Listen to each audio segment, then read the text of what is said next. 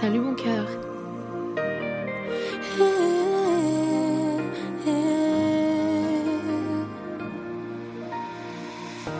Père, je l'ai rencontré avec tant de facilité et sans avoir prié. Tu m'as envoyé celui qui m'était destiné.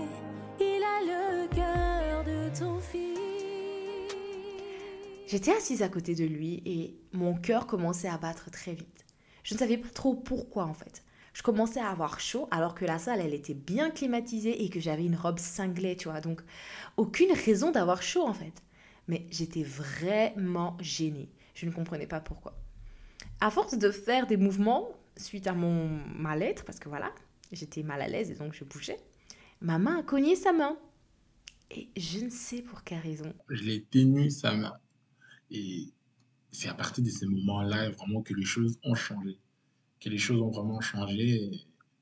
Elle me dit, elle m'a toujours dit que en, en ce moment-là, elle a entendu euh, une voix qui lui a dit Voici la main qui t'accompagnera jusqu'au bout. Et genre à la seconde, mon cœur a été rempli d'amour pour lui. Mais genre, en une minute chrono, je suis tombée amoureuse de David. Je ne comprenais pas pourquoi. Pendant qu'il tenait ma main, je me sentais en sécurité.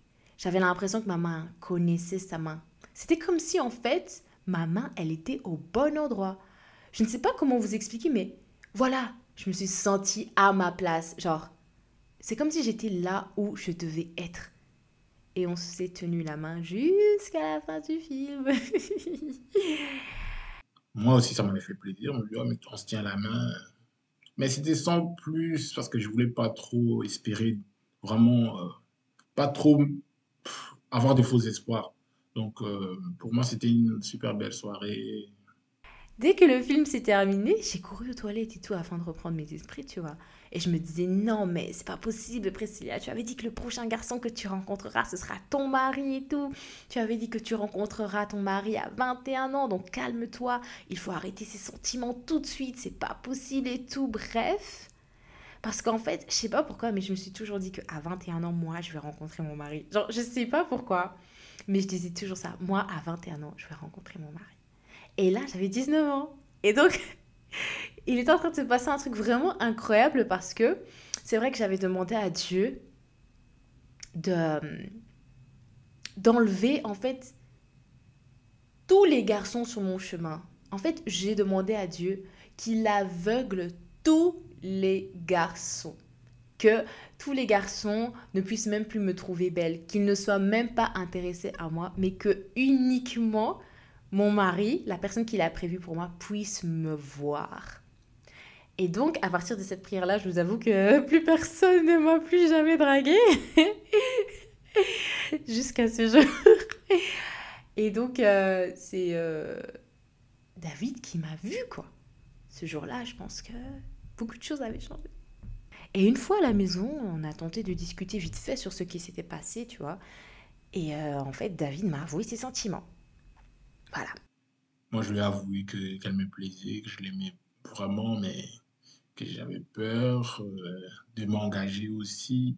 Parce que vous devez savoir que tous les deux, on voulait vraiment atteindre notre objectif, c'est de terminer nos études sans avoir euh, des problèmes de type relation précoce, tout ça. Enfin, on voulait vraiment pas ça.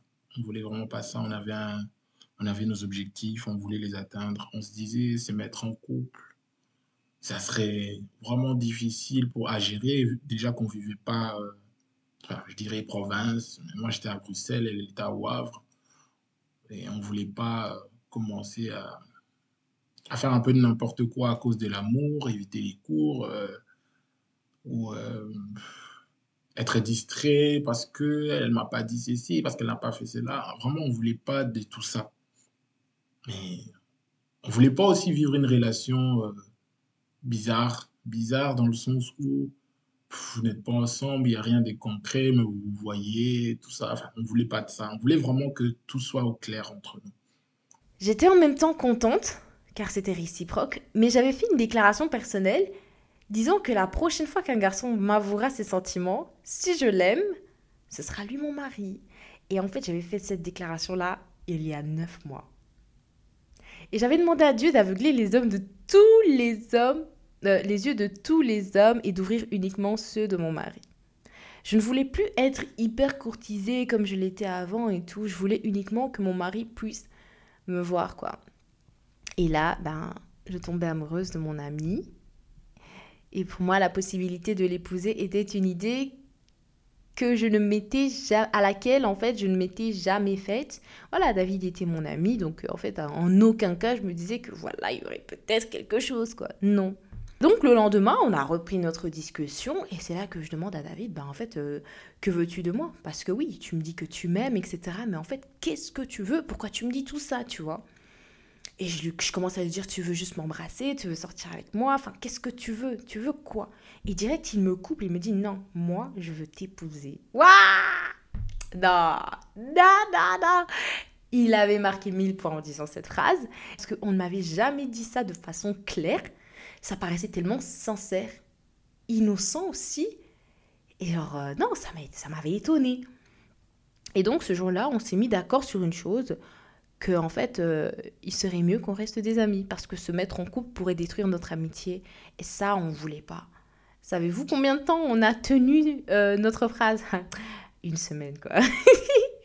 on s'est mis officiellement en couple le 1er août 2019.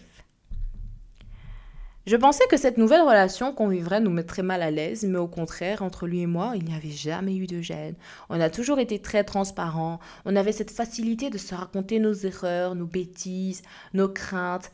En fait, entre mon mari et moi, il n'y a jamais eu de tabou. Mais genre, vraiment. David et moi, dès le début de notre relation, on a commencé à parler relations sexuelles. Et on s'était dit que euh, pas de sexe avant le mariage. Voilà. Et moi, je trouve que c'est super important quand vous commencez une relation de pouvoir établir les limites de votre couple, voyez Qu'est-ce qu'on fait, qu'est-ce qu'on ne fait pas, etc. C'est vraiment important de se le dire dès le début pour que chacun puisse savoir dans quoi il s'embarque et pour éviter certaines, euh, certaines discussions à l'avenir et certains problèmes qui pourraient surgir. Franchement, le no-sexe avant le mariage, c'était vraiment quelque chose de non négociable, autant pour lui que pour moi.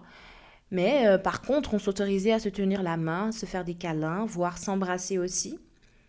Et euh, en fait, on a appris quand on était fiancés, un peu tard, hein, euh, qu'on ne devrait pas le faire, ouais, parce que s'embrasser, en fait, c'est déjà une sexualité et c'est bien sûr un moyen qui arrive avant les relations sexuelles. Donc, c'est quelque chose à éviter quand on est en couple, parce que ça fait partie de l'impudicité. Et donc, après, dans notre cas, cela ne nous a pas conduit bien loin, hein, même s'il existe des fois où nous avons failli franchir la ligne rouge, faut pas se le mentir. Ça fait bien partie des réalités qu'on vit en tant que jeune amoureux chrétien. Et voilà pourquoi il est important de se donner des lignes de conduite en fonction de ce qu'on est, pas en fonction de ce que les autres font, mais bien en fonction, en fonction de ce que l'on est. Si tenir la main de ton fiancé t'excite, je te déconseille de le faire. En fait, il faut se connaître, se respecter et respecter l'autre. Et ensemble, vous devez établir ce qui est bon à faire et ce qui n'est pas bon à faire en fonction de vous afin d'honorer Dieu.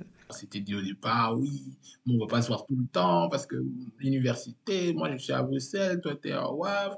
On avait vraiment mis plein, plein de barrières sur notre relation pour éviter justement que nous nous perdions sur, euh, par rapport à nos objectifs.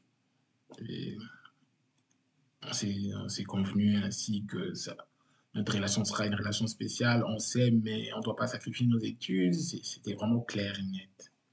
Et c'est de là que est partie vraiment notre relation. C'était. Quand je suis parti de Kinshasa, je m'étais dit, j'avais promis au Seigneur aussi que moi, je n'allais pas. Je ne voulais pas vivre une vie euh, euh, qui n'est pas, qui n'est pas honnête devant sa face, une vie d'impudicité. Je voulais vraiment pas vivre une vie bizarre. Parce que j'avais un objectif et j'avais euh, fait ces serments à Dieu que la prochaine femme, la prochaine fille avec qui je vais me mettre ensemble, ça sera ma femme. Et c'était vraiment ça ma prière. Donc je n'étais pas dans le aujourd'hui je vais voir une fille, demain une autre. Vraiment, je n'étais pas dans ça. Je ne voulais vraiment pas. Et du coup, je ne voulais pas tirer les, des fils assez longs pour euh, éviter toute relation ambiguë. Je ne voulais vraiment pas. Et par la grâce de Dieu, il m'a aidé, il a écouté ma prière. Il m'a donné ma pierre précieuse. Il m'a donné ma pierre précieuse, Priscilla. Et c'est depuis 2019 que nous avons cheminé ensemble. Je lui dis personnellement, euh, si je me mets avec toi, c'est pour que tu deviennes ma femme. Parce que je n'avais pas dans, enfin, c'était pas dans mon optique euh, de l'avoir comme copine, et puis après on verra si ça marche ou pas. Je me suis dit, quand je me lance, c'est jusqu'au bout. Et vraiment, comme je l'ai dit, c'est vraiment, je me lance, c'est jusqu'au bout. C'est pas pour un, un an, un mois, deux mois, on va voir si ça va pas, on arrête. J'étais convaincu que si on se mettait ensemble, c'était vraiment pour euh, toute la vie. Et c'est plus tard qu'elle me dira aussi que c'est quelque chose qui l'a beaucoup impressionné parce que elle se disait à notre âge, c'est rare de voir des garçons. Oui, parce que j'étais un garçon, maintenant je suis un homme. Des garçons de mon âge avoir ces genres de discours, ça pourrait, ça pouvait paraître euh, assez flatteur ou euh, je dirais, euh, baratineur. Mais c'était vraiment pas ça. C'est que j'avais un but en tête. Je me disais, euh, je voulais pas m'amuser. Parce que ma foi me l'interdit. J'avais la foi en Dieu. Et mes objectifs de vie, tout ça, ça ne l'est pas. Ça ne cadrait pas avec une vie des désordres. Je voulais vraiment une femme. Je me pose, on atteint nos objectifs ensemble, on construit notre vie ensemble. Et Dieu qui est celui qui lit nos pensées, qui voit nos cœurs, savait ce que je voulais. Et moi, je disais, je l'ai toujours dit à Priscilla, c'est, elle est mon cadeau du ciel. Donc, euh, je n'ai pas fait des efforts pour l'avoir. Je ne dirais pas non plus que c'est ma marche qui a fait que je, je puisse l'avoir, c'est faux. C'est juste la grâce de Dieu. Et voilà, aujourd'hui, euh, nous sommes euh, ses instruments. Il nous, utilise, il nous utilise comme il veut et dans sa volonté. Donc c'était vraiment ça le plus important pour nous, c'est de faire la volonté de Dieu maintenant. Maintenant qu'il nous a choisis dans son œuvre, pour son œuvre. Et nous ne pouvons que le rendre grâce. Et vraiment, notre relation, comment nous nous sommes aimés, c'est vraiment construit par Jésus-Christ. Parce que c'est lui qui a déposé cet amour en Priscilla. C'est vraiment lui qui a construit notre relation. Et c'était pas facile au début, mais Priscilla a su être euh, celle qui m'a recadré dans ma vision, dans mes objectifs. Elle a su apporter euh, une touche divine, si je peux, je peux dire ça ainsi, dans ma façon de voir les choses, j'étais quelqu'un qui, qui, était assez carré dans ma vision. Je voulais pas trop des grandes choses. J'aimais les grandes choses, mais je me disais, ça c'est bon, j'évite euh, d'aller plus loin dans ça pour éviter euh, de finir, euh, de sombrer dans, dans telle ou telle chose. Mais Priscilla a toujours été là pour me dire, oui David, mais ce n'est pas parce que tu es à ce niveau-là que tu dois forcément être un méchant. Et on peut toujours être, on peut toujours très bien réussir sa vie, être compté parmi les hommes les plus forts de ce monde, financièrement parlant, sans appartenir euh, aux sciences occultes, sans appartenir euh, aux sectes. C'est vraiment possible. C'est vraiment quelqu'un qui m'a qui m'a soutenu, qui m'a montré qu'il n'y a pas de limite et que tant qu'on a Dieu avec nous, on peut franchir euh, toutes les murailles. Pour revenir à notre histoire, David et moi, nous avons commencé notre relation et tout se passait merveilleusement bien. Je me sentais valorisée, considérée et respectée. J'avais affaire à un homme, tu vois, pas à un garçon. J'étais dans une phase d'études, tu vois. Oui, c'est vrai qu'il m'avait dit qu'il voulait m'épouser, etc. Mais je devais étudier cet homme. Il m'a dit oui, mais il n'y a rien qui garantissait qu'il allait le faire. Alors je devais calculer, observer tous ses agissements. Je, je voulais le comprendre, je voulais le connaître, je voulais comprendre sa personnalité, ses valeurs, sa famille, ses ambitions, ses projets, sa vision. Enfin, j'avais besoin de comprendre, de connaître, de, de, de savoir.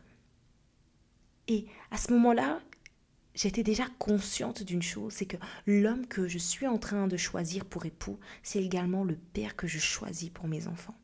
Et à partir du moment où j'ai pris conscience de ça, j'ai vraiment pris la phase du choix du mari vraiment au sérieux. Donc, en fait, je me suis dit que mes fils ressembleront potentiellement à cet homme. Et ma fille, elle trouvera en cet homme le mari qu'il lui faut. Nous calquons parfois notre euh, mari sur base de notre père, voyez On a peut-être grandi avec notre père et sur base de ce qu'il a été pour nous, on sait plus ou moins ce qu'on veut voir en notre mari. Si par exemple on a eu un, un père attentionné, on sait qu'on veut un mari attentionné. Si par exemple on a eu un, un père euh, irresponsable, voilà c'est un exemple, euh, on sait par exemple que non, moi en fait je veux que mon mari soit un homme responsable. Et voilà. Et donc le mari, le père de tes futurs enfants, est une base sur laquelle ta fille va se baser, c'est un peu tautologique, mais pour pouvoir choisir son mari. Donc c'est super important. Et donc je voyais à quel point j'étais responsable d'un choix crucial qui changerait non seulement ma vie, mais également celle de mes enfants. Et je comprends encore mieux le verset qui dit ⁇ La femme sage bâtit sa maison ⁇ Avant de bâtir, il faut choisir les matériaux, les plans qu'on veut avoir pour le modèle de la maison qu'on souhaite. Et c'est là que je comprends que tout part de la femme. Une femme qui se connaît, qui connaît Dieu, qui sait où elle va et sait ce qu'elle veut, elle saura exactement ce qu'il lui faudra comme mari. Car en choisissant son mari, elle choisit son train de vie. Mais elle choisit aussi l'éducation de ses enfants. Et pour aller encore plus loin, elle choisit le potentiel mari pour sa fille. Une femme sage, c'est une femme qui bâtit avec Dieu. C'est pour ça, mes sœurs, ne commettez pas l'erreur de vous marier à la légère. Prenez cet engagement au sérieux. Sans jugement, hein. choisir un mari toxicomane expose vos enfants à la toxicomanie. Soyez donc vigilantes, mesdames. Nous sommes réellement porteuses de vie.